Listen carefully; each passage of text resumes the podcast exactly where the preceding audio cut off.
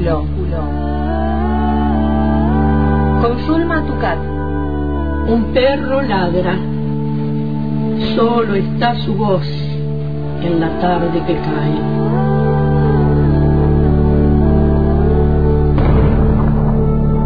Soy el solitario que escucha sus ladridos en el poniente.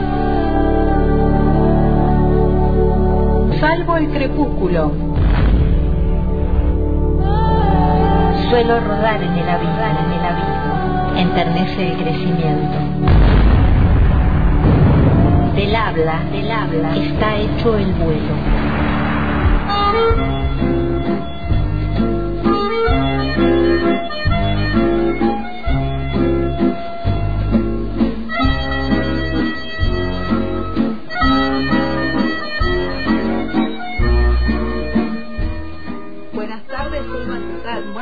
Tardes, ¿cómo estás Paola? Buenas tardes Pelle.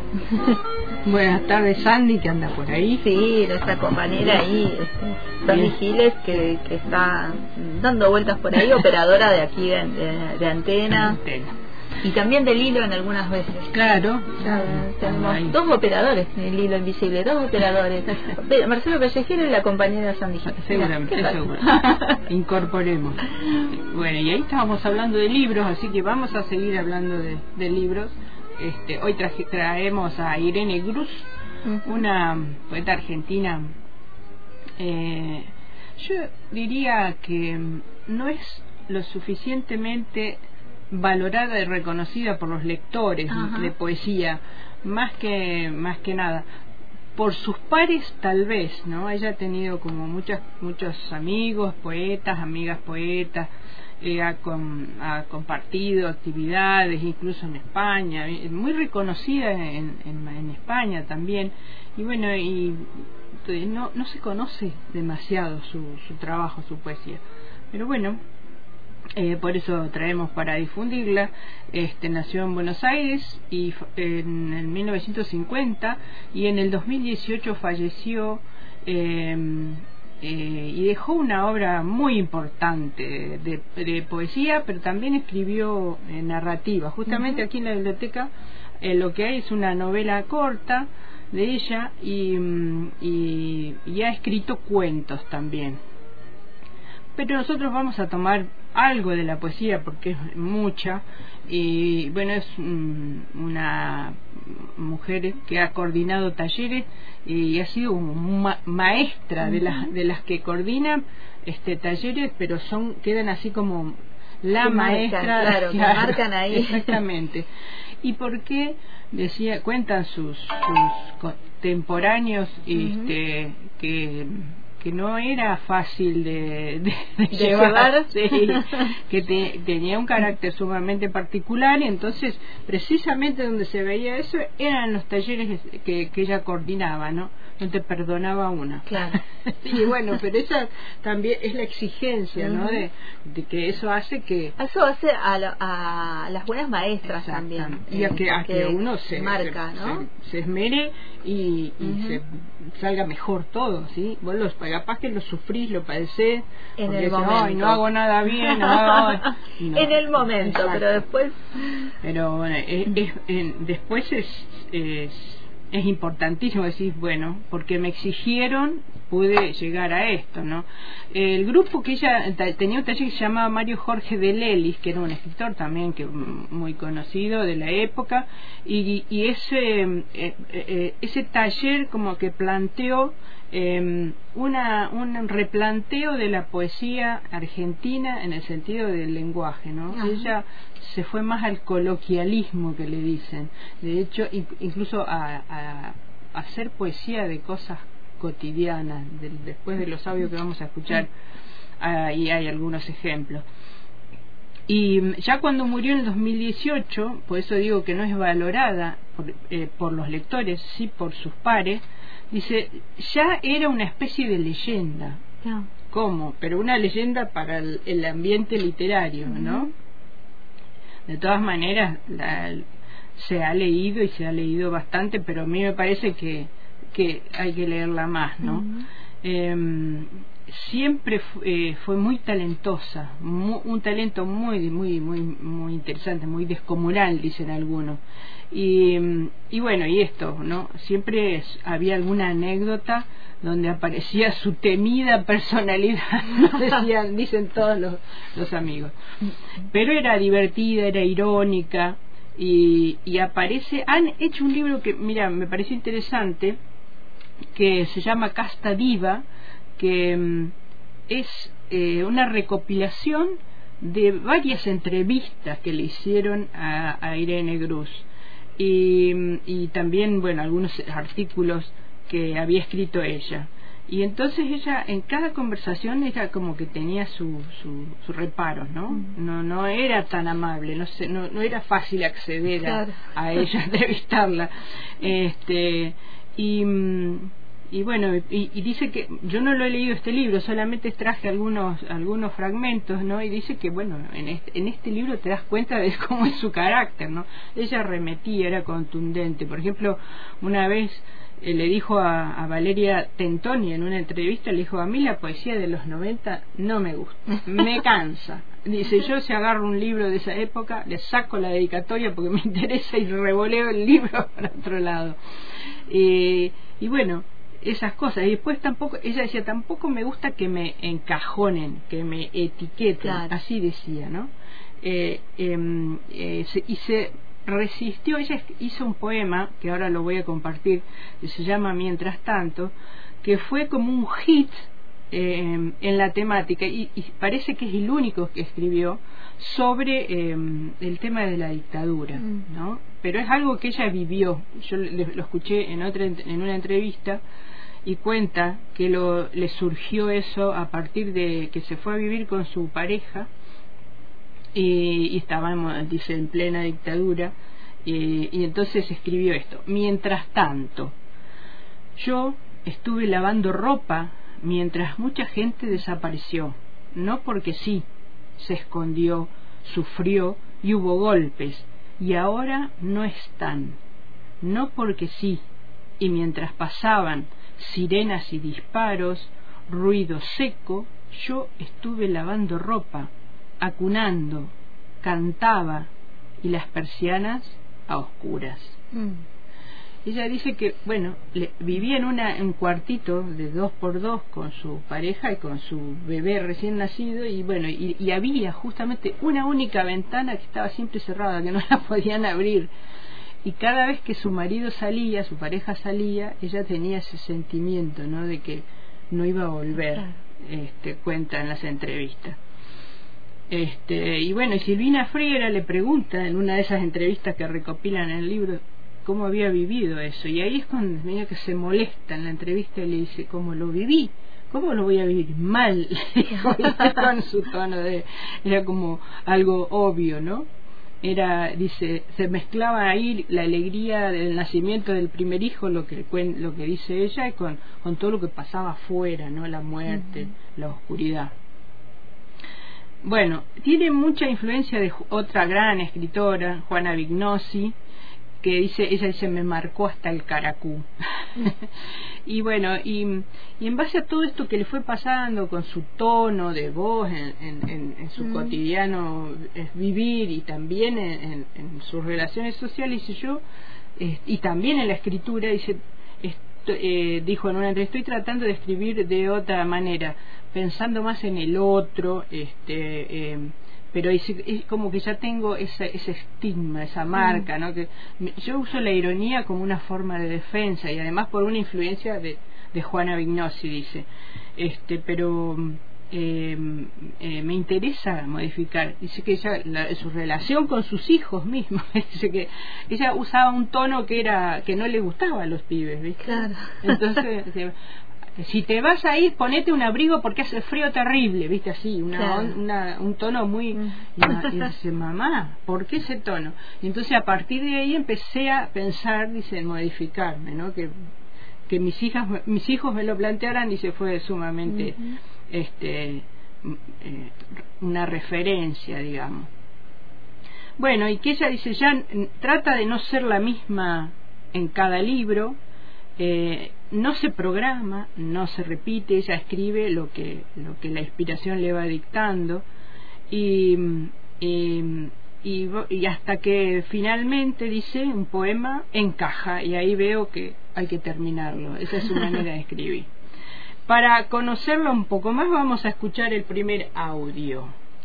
Autorretrato. Ah, si pudiera recostarme, ser así la mosquita muerta que inclina su cuello lánguida, si borrara el rictus de una cala desahuciada, mañana y en batón, así me veo, dulces musas de la debilidad, ¿dónde estáis? Denme la brisa, denmela, no la ventolina, orillas del mar, siempre orillas del mar, ay me, mandolina y no viola da gamba, ¿quién me miraría si él observa el culo de la que pasa? Ay, me, cuántas uñas delicadas habrán rasguñado el hombro, la nuez, su espalda, oh, su espalda, y engalanar lo que no tengo, un aspecto sutil, ese gesto de no haber sufrido hambre, menos ansia de saber, una Sor Juana cortejada por virreyes y virreinas, la suavidad del papiro y el vientre sin estrías, ay me, si hubiese usado aquel pote, si no supiera que el tiempo no es el teatro no, máscara que cubre el savoir-faire y otras minucias, oh gatitas, si pudiera lagrimear, las he visto contoñarse sinuosas hacia mi objeto incólume, han conseguido lo que apenas logré encaramar, robar, gozar como Dios manda. Ah, Dios, si estuvieras aquí, mándame un rayo, algún fulgor, esa luz que oculta la vejez, la insensatez, y vuélveme buena, modosa, bella y paciente, íngrida en Casablanca, un lirio en flor, el sonido de la música. Música, ¿no? Es, eso es lo que dice, la poesía es música, decía ella, y, y cómo la, la voz que tiene y cómo dice su poesía es, ¿no? Tiene su ritmo. Tiene como un ritmo Exacto. Eh, particular. Muy particular. Y, y, ella, eh, es su voz así, siempre la va modificando de acuerdo a, la, a lo que ella siente que, que tiene que decir, ¿no? Es importante. Bueno, y entre sus libros hay eh, varios, ¿no? La luz en la ventana, El mundo incompleto, todo esto es poesía.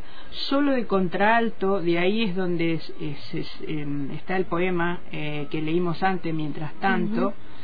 Em, en el brillo de uno, en el brillo de otro, la mitad de la verdad, bueno, este y, otros. Y ya y seguimos, si querés, Pelle, con el audio 2.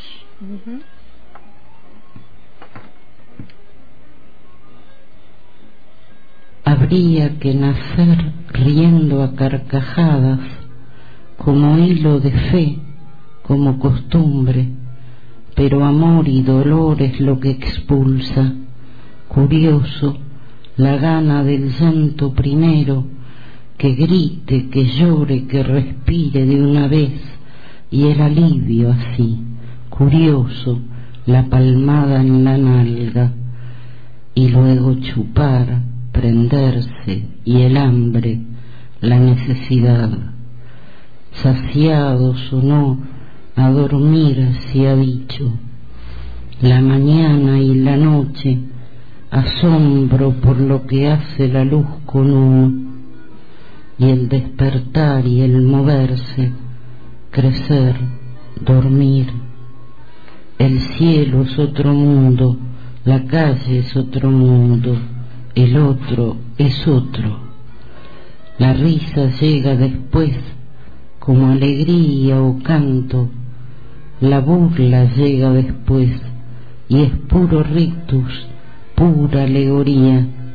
Hay dicha entre la pena y la nada, entre el sonido y la furia, la duda, el estertor, gracia y piedad, sí, como reír a carcajadas.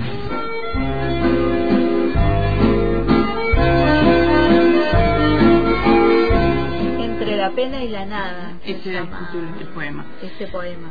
Bueno, y recién hace un ratito decíamos cómo ella toma cosas de la vida cotidiana, de su co- de su hacer, ¿no? Y, y hace poesía. El, el poema que vamos a escuchar ahora a continuación se llama Limpieza y este y ella en una entrevista dice que el, el lavar la ropa, suponete, es sumamente fundamental para ella. Ahora, planchar no plancho, no planché nunca más, decía, porque el, el- el lavar tiene que ver con, con esa sensación de, de tener algo, de ponerte algo limpio, de enfrentarte a, a- a la, a la realidad con, con- limpio, ¿no?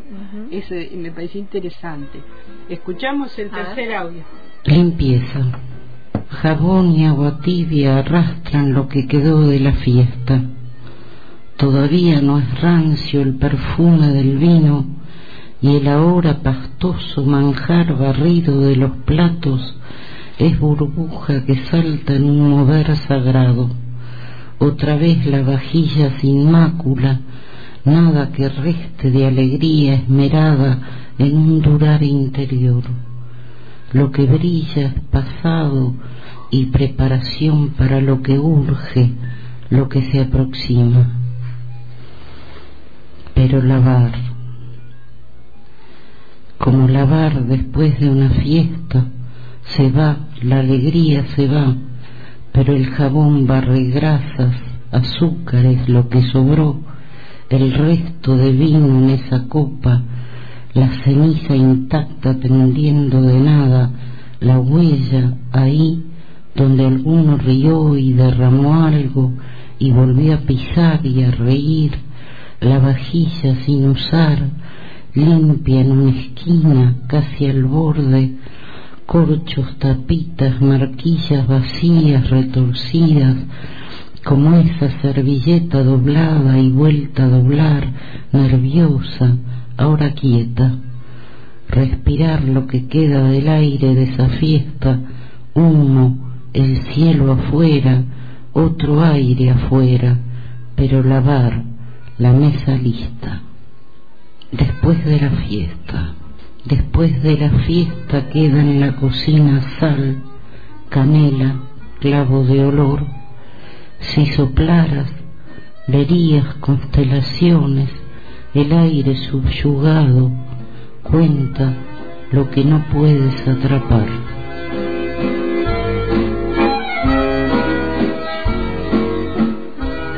De, Exactamente, de la de limpieza. la limpieza y de la fiesta nos quedaban. Nos, nos iban apareciendo imágenes de, de fiestas que, Que uno ha vivido. que uno ha vivido y que queda, ¿no? La vajilla sin usar en el rincón, las colillas y las tapitas desparramadas.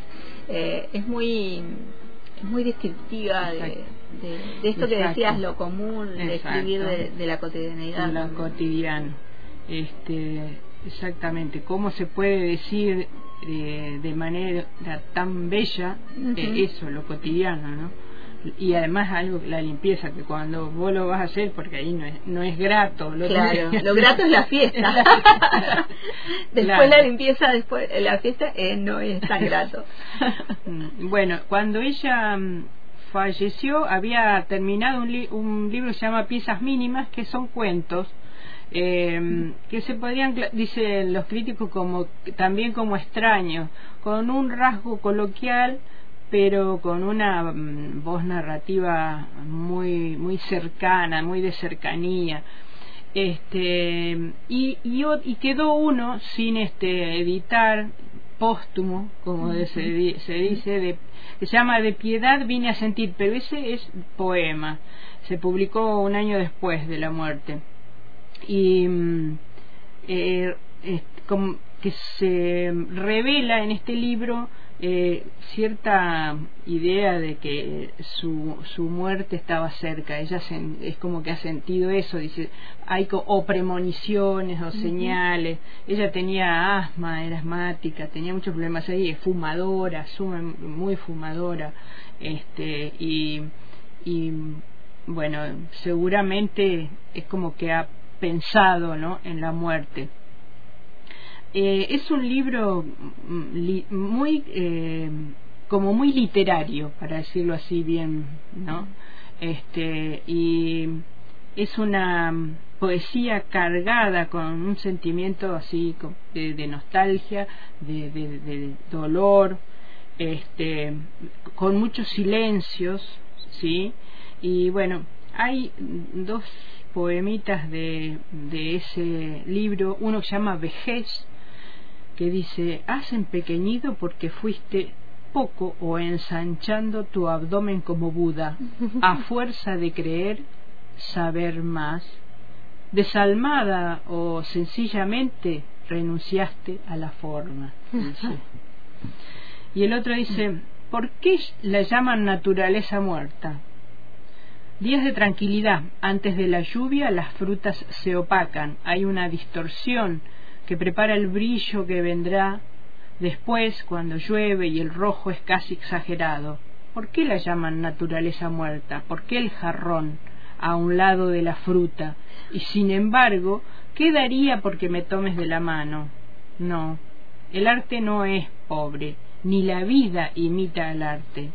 Una condensación de vida y pasión por la obra poética mueven montañas. Los veo moverse, viento, copas de los pinos, pájaros, gatos y perros, y bichos en general pasan. Personas solas o en pareja corriendo, ejercitándose. Las veo ir hasta la playa, cargadas de bolsas, reposeras, toallones por si acaso, o lo que va. En ayunas, tan temprano, vuelve seguramente complacida de hacer lo que hay que hacer, de aprovechar lo que hay que aprovechar. Pero yo suelto la tanza a pescar restos finales, eso que se deja para después, cuando haga falta.